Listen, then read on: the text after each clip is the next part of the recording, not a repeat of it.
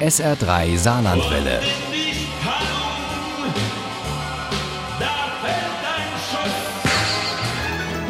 Der Krimi-Tipp. Mit dem SR3 Krimi-Tipp machen wir heute einen Abstecher nach London. Dort arbeitet die Psychologin Frieda Klein, manchmal auch als Expertin für die Londoner Polizei. Das hilft der, aber ihr bekommt es nicht gut. Das Autorenpaar Nikki French hat aus diesem Stoff eine äußerst spannende Wochentagsserie gemacht. Die hat vor acht Jahren angefangen mit Blauer Montag. Der Abschluss heißt Der achte Tag. Und den stellt uns Uli Wagner jetzt vor. An einem schönen Montagmorgen verändert sich nicht nur das Leben der zweifachen jungen Mutter Charlotte radikal. In der Heath Street mitten in Hampstead rast ein Wagen in ein Geschäft.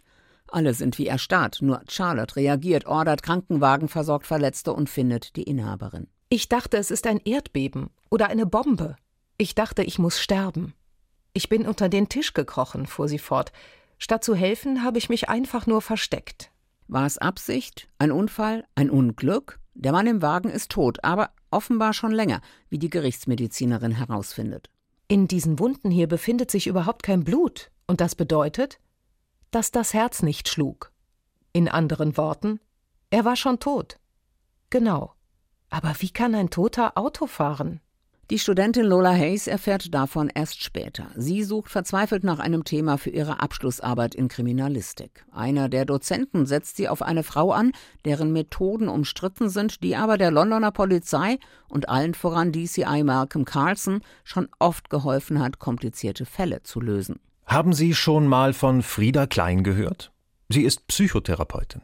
Vor etwa zehn Jahren hatte sie den Verdacht, dass einer ihrer Patienten in die Entführung eines Kindes verwickelt war. Sie wurde dadurch zu einer informellen, inoffiziellen Beraterin der Polizei. Jetzt haben Sie die Chance, alles über Frieda Klein in Erfahrung zu bringen. Analysieren Sie die Frau, nehmen Sie sie auseinander, dekonstruieren Sie sie.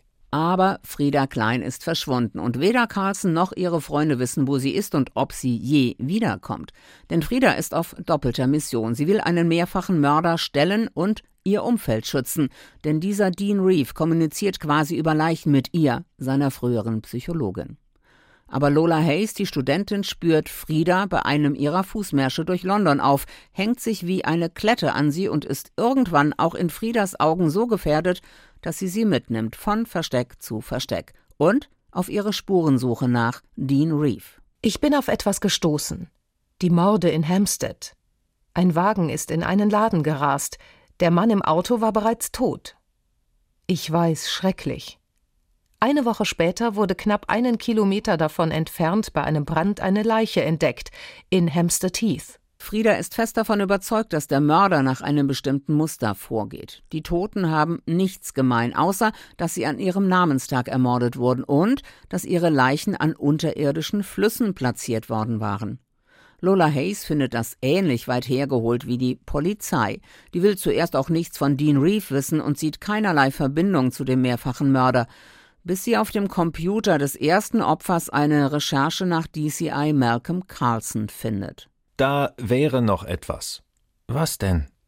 Die Computerrecherchen, bei denen sie gegoogelt wurden, das war Dean Reeve. Spannender kann man ein Finale kaum gestalten. Der achte Tag ist Frieda Klein in Bestform. Großartig, wie sie, die Getriebene, mit ihrem scharfen Verstand und ihrem großen Einfühlungsvermögen versucht, Treibende zu werden. Wunderbar auch, wie sie uns die Millionenmetropole London aus ihrer ganz anderen Perspektive zeigt, und in der gibt es keineswegs nur Tatorte.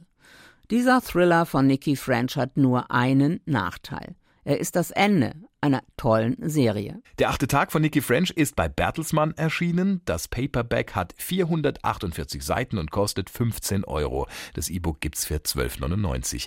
Wenn Sie gut aufgepasst haben und auch noch ein bisschen Glück, dann können Sie sich die Kohle sparen, denn Sie können diesen Krimi vielleicht nachher noch gewinnen im SR3 Krimi-Quiz in der nächsten Stunde. Viel Glück! Ohne Krimi geht die Mimi nie ins Bett.